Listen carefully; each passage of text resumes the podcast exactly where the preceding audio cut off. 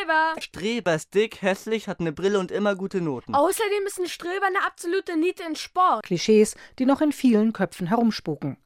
Bildungsforscherin Claudia Neundorf hat in ihrer jüngsten Studie damit aufgeräumt. Jugendliche, die gute Schulleistungen erbringen, sind in der Regel auch besser in ihre Klassen integriert als solche, die schlechter abschneiden.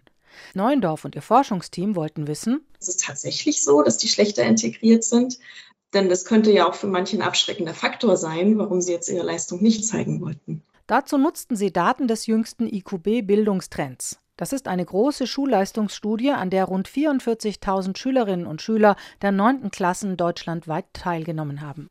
Neben den Leistungen wurden dabei auch sogenannte Netzwerkdaten erhoben. Da wurden vier verschiedene Fragen gestellt. Also zum einen, wer ist deine Freundin, wer ist dein Freund? Mit wem verbringst du deine Pausen? Wen fragst du um Hilfe, wenn du Probleme hast? Neben wem würdest du nicht so gerne sitzen?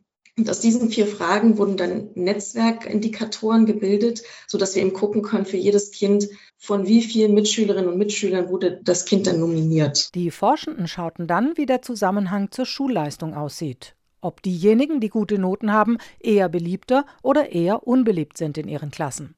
Das ist eine ganz schön knifflige Frage und lässt sich aus den Daten nicht 100% eindeutig beantworten, sagt Neuendorf. Was wir auf jeden Fall schon gesehen haben, ist, dass die Zusammenhänge zwischen den Noten und dann dieser Frage, wie häufig wird man um Hilfe gefragt, dass die besonders stark waren. Dass man gern neben denen sitzt, um dann zu profitieren von deren Wissen und Fähigkeiten. Die Studie zeigt auch, dass Mädchen, die besonders gut in vermeintlichen Jungsfächern wie Physik oder Mathe sind und auch Jungs, die in vermeintlichen Mädchenfächern wie Deutsch oder Biologie besonders gut sind, nicht weniger beliebt sind als andere Klassenmitglieder.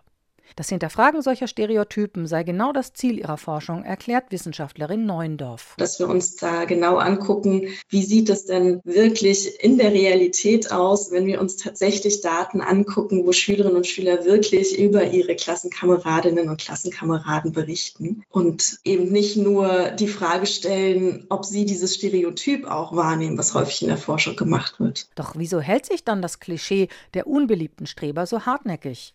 Neuendorf geht davon aus, dass es häufig Einzelfälle sind, die dann sehr stark im Vordergrund stehen und das Bild der Leistungsstarken dann allgemein so prägen. RBB 24 Inforadio vom Rundfunk Berlin-Brandenburg.